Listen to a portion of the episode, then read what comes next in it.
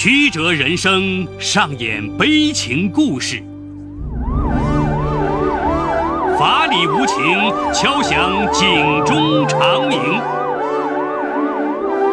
梁辉说法。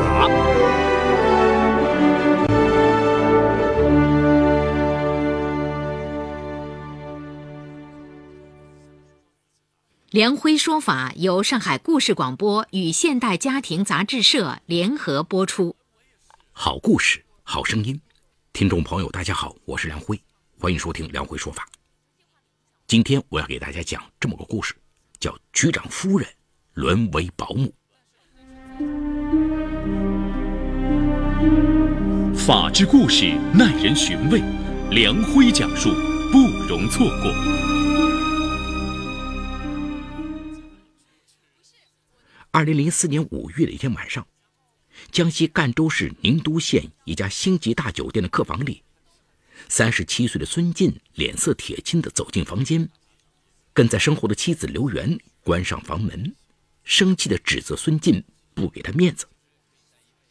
整个晚上，你都阴沉着脸，你让赵军怎么想？孙进强忍的怒火终于爆发了：“我是你丈夫。”你和别的男人远赴江西，你让我怎么想？我是工作。刘渊既恼又羞，又有些心虚。没见过你这样小心眼的男人，往自己老婆身上泼脏水。一言不合，夫妻俩争吵了起来。一九六九年出生的刘媛是湖南慈利县人，漂亮的刘媛是家中的独生女，初中毕业后进入供销部门。工作两年后，他拿到了大专文凭，成为国企会计。一九九二年，二十三岁的刘源与比他大三岁的孙静一见钟情。孙静高大帅气，在政府部门工作，因父亲早逝，家境贫寒，他比同龄人显得成熟稳重。相恋不久，两人结婚了。小夫妻俩与刘源的父母住在一起。小两口的女儿出生后。刘源的父母更是精心照顾，不让小两口操心。懂事的孙进对岳父母非常孝顺。孙进办事认真，为人谨慎，在单位深得领导赏识。渐渐的，孙进从普通干部一步步升为科长、副局长。家里有父母帮忙照看，家外有局长丈夫光环照耀。原本就时尚靓丽的刘源，便负责貌美如花。为防止与别人撞衫，他曾将同一个品牌的同类衣服一次性买完。那时，当地刚刚兴起健身美容，刘源辞去了工作，开了当地最大的健身美容馆，将诸多官太太和大老板揽进馆中，每年有数十万元的收入，是当地风流一时的人物。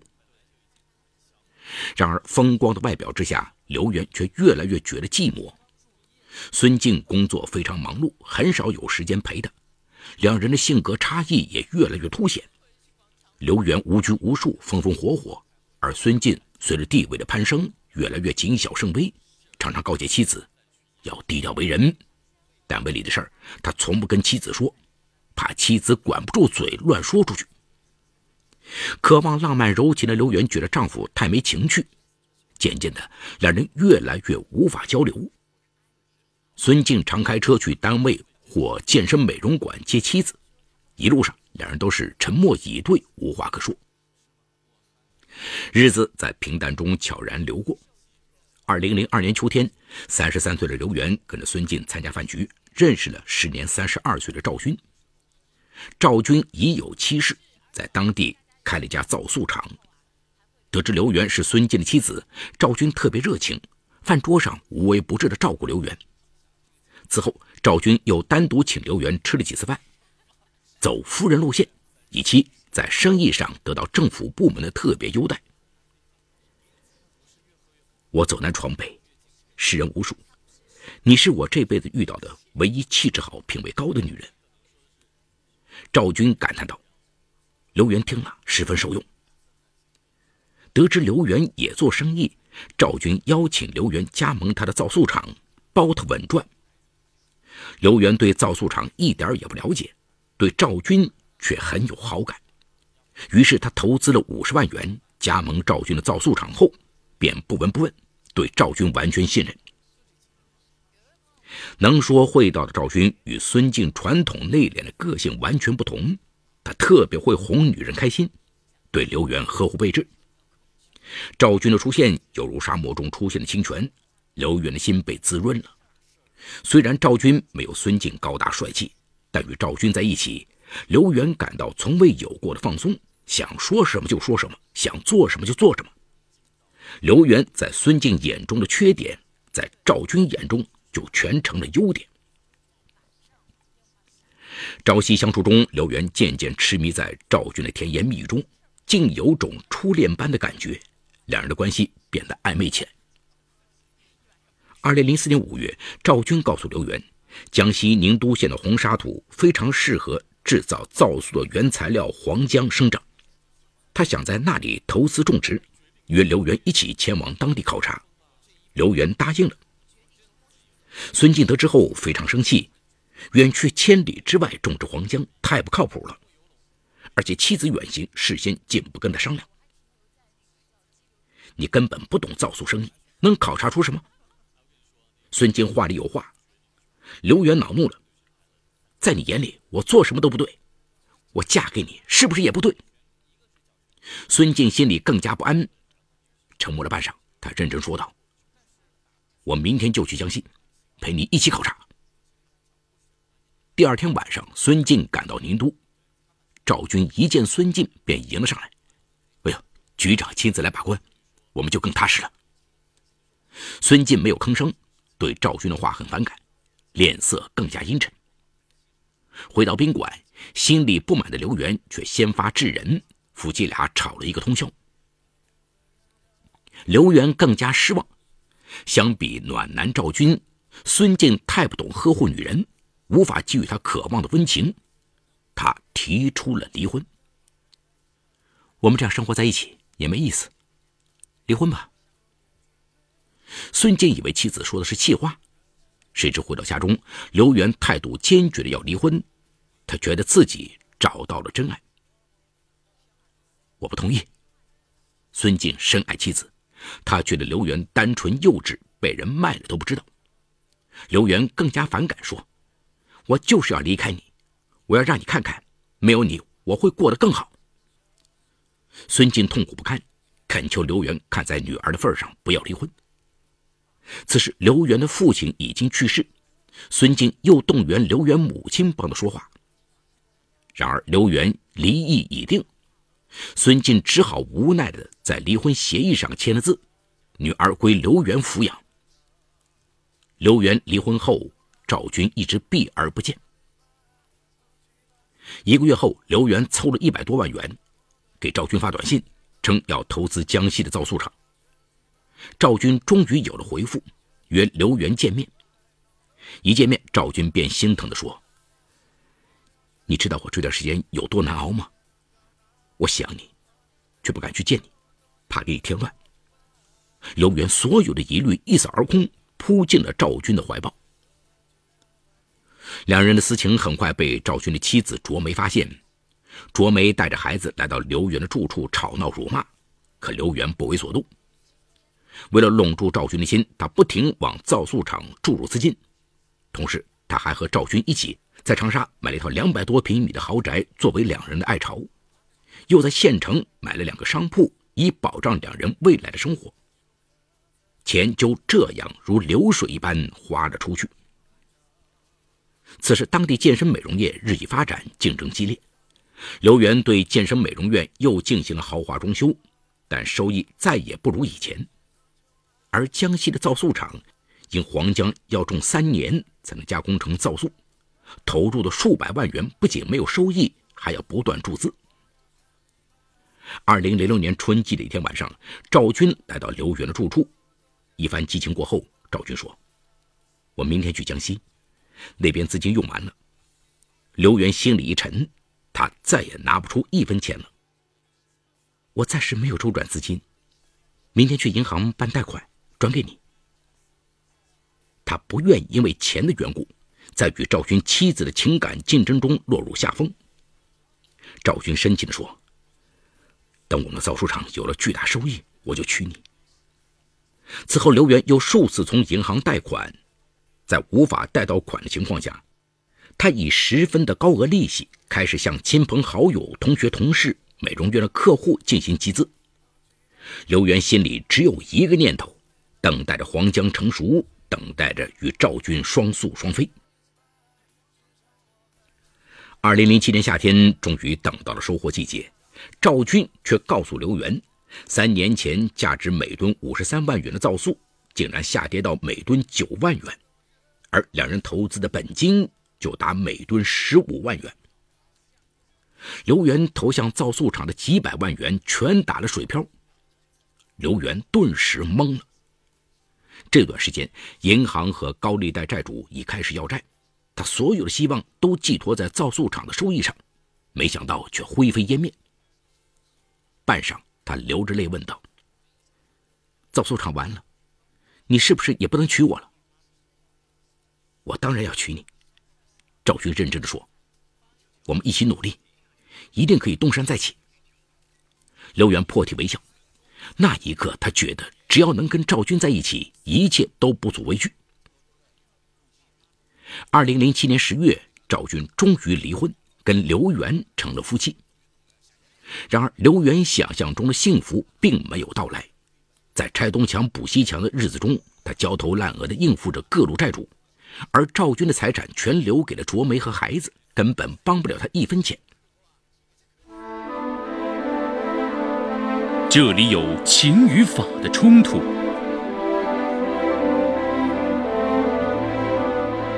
这里有生与死的考验。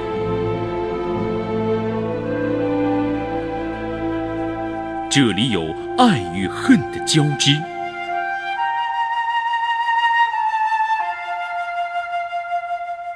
这里有黑与白的较量。法治故事。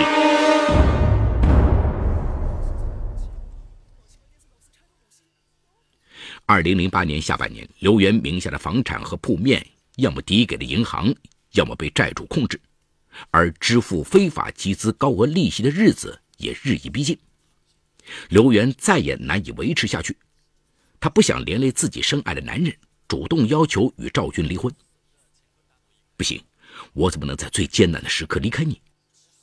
赵军信誓旦旦，刘元感动不已，说：“我爱你，何苦让两个人都陷进去？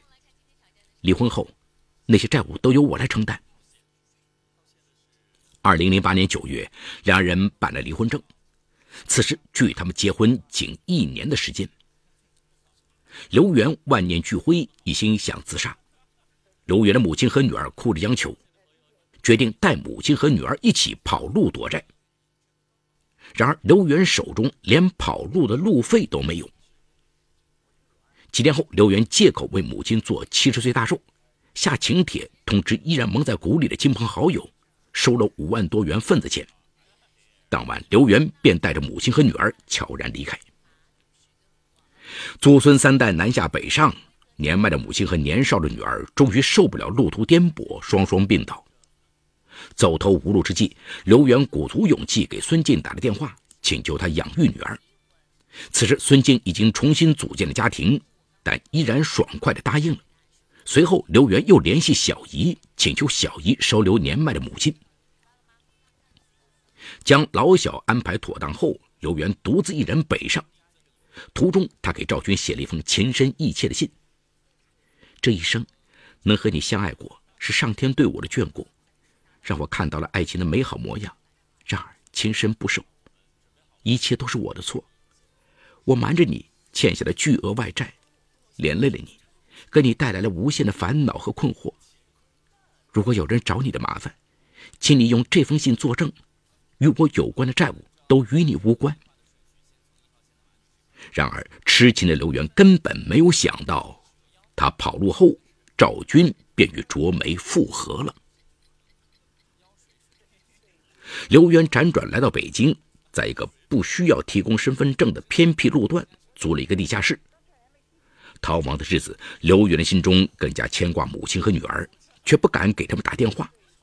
他能猜想到那些债主们肯定乱成了一锅粥，早已报案，而他一旦跟家人联系，就会暴露行踪。眼看着手中的五万元钱坐吃山空，刘元不得不想办法，但他根本不敢拿出身份证，光明正大的找工作。后来，他与驻地的一位老婆婆熟悉后，老婆婆见他可怜，便托熟人帮忙，给他在一个大酒店找了一份看守酒店仓库的工作。这份工作工资不到两千元，但不大与外人联系和接触，相对来说比较安全。资产千万的白富美竟沦落成仓库保管员，母离女散。每当想到这一切，刘元的心就痛楚不已，不知何时才是尽头，只能以泪洗面，平息心头的煎熬和折磨。此后，刘元获悉附近的一家住户要找保姆，工资比仓库保管员高，于是他离开酒店，成为这户人家的保姆，烧洗买，外加带小孩。转眼七年过去了，那个风光亮丽的时尚女人早已不见了踪影。四十六岁的刘元满脸憔悴，疾病缠身，变成了一个苍老妇人。二零一五年五月，刘元想给母亲和女儿打点钱，到银行开户。一直被网上通缉的他，立刻暴露了行踪。几天后，慈利县公安局民警在北京将刘元抓获，押回了慈利。公安民警收集了刘元当年给众人打的借条，将他的房产、健身美容院等抵押外，他还欠着两百多万元。在审问中，民警问刘元是否还记得一对摆地摊的夫妻。刘元点点头，切声地问道：“他们过得怎么样？”民警告诉刘元，这对贫困的夫妻因为对他的信任，将一辈子的积蓄七万元钱借给他，想挣点利息。没想到，却连养老的本钱都打了水漂。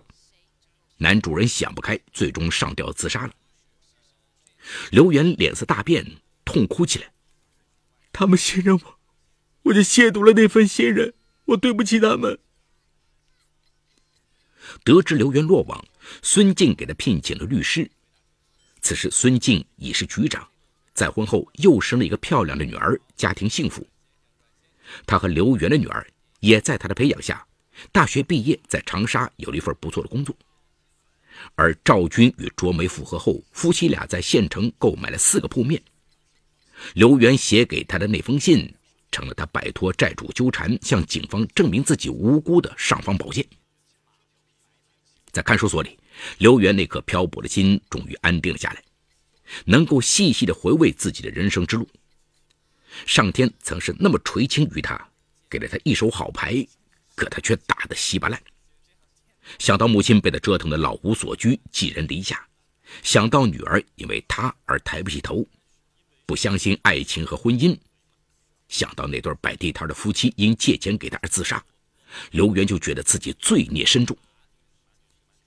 二零一五年五月二十九号，在接受记者采访时，刘元痛心疾首地说：“孙进是个好男人，我却没有好好珍惜。”被所谓的浪漫迷失了心窍。现在想来，赵军当初也许是带着心计来的。当时我向银行贷款，大多是他出面周旋，与他有关系。可悲的是，世上没有后悔药。刘元归案后，公安机关依法传讯了赵军，因证据不确凿，对赵军是否涉案正在做进一步的调查。目前，此案正在进一步审理中。好，故事说到这儿就告一段落。故事中人物均为化名。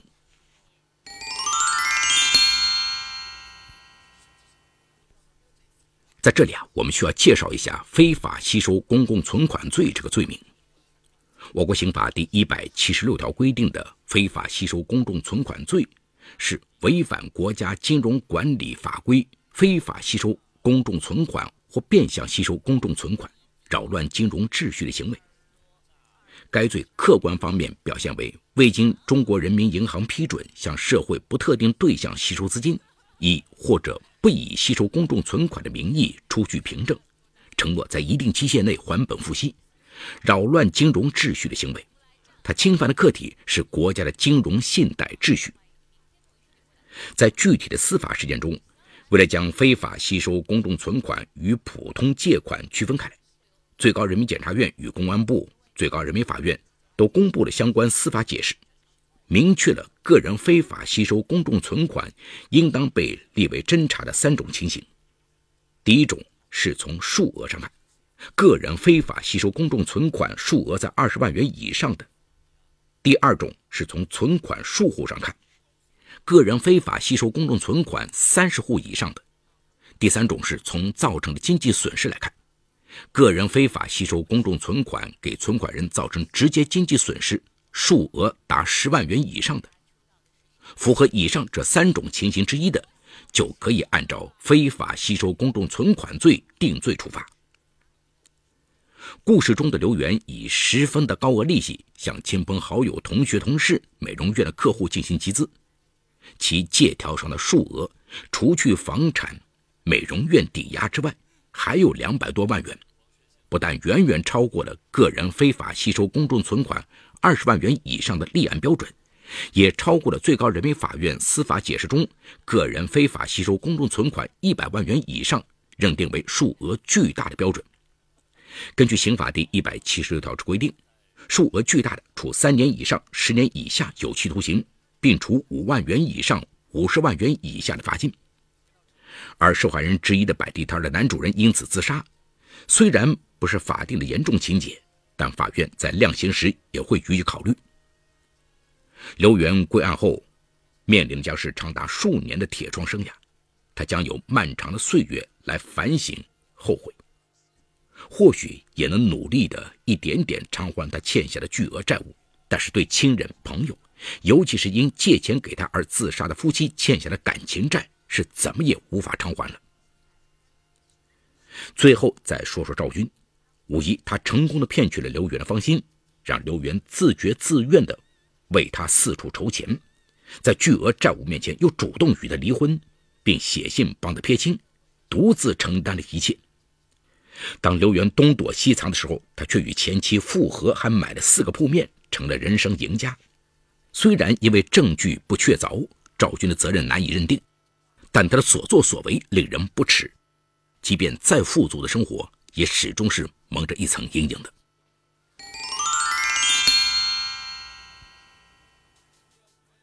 好，感谢闸北区人民检察院为本次节目提供的帮助。本次节目编辑主持梁辉，后期制作王文琪，监制赵杰、张建红。感谢您的收听，我们明天再见。说法解律，民法析理。关注民生百态，记录法治进程。大家好，我是梁辉，欢迎收听梁辉说法节目。现在，请您发送“阿基米德”四个汉字到幺二幺幺四，获取下载链接，并关注梁辉说法节目。我们将与你在线下进行零距离的互动，欢迎你们的加入。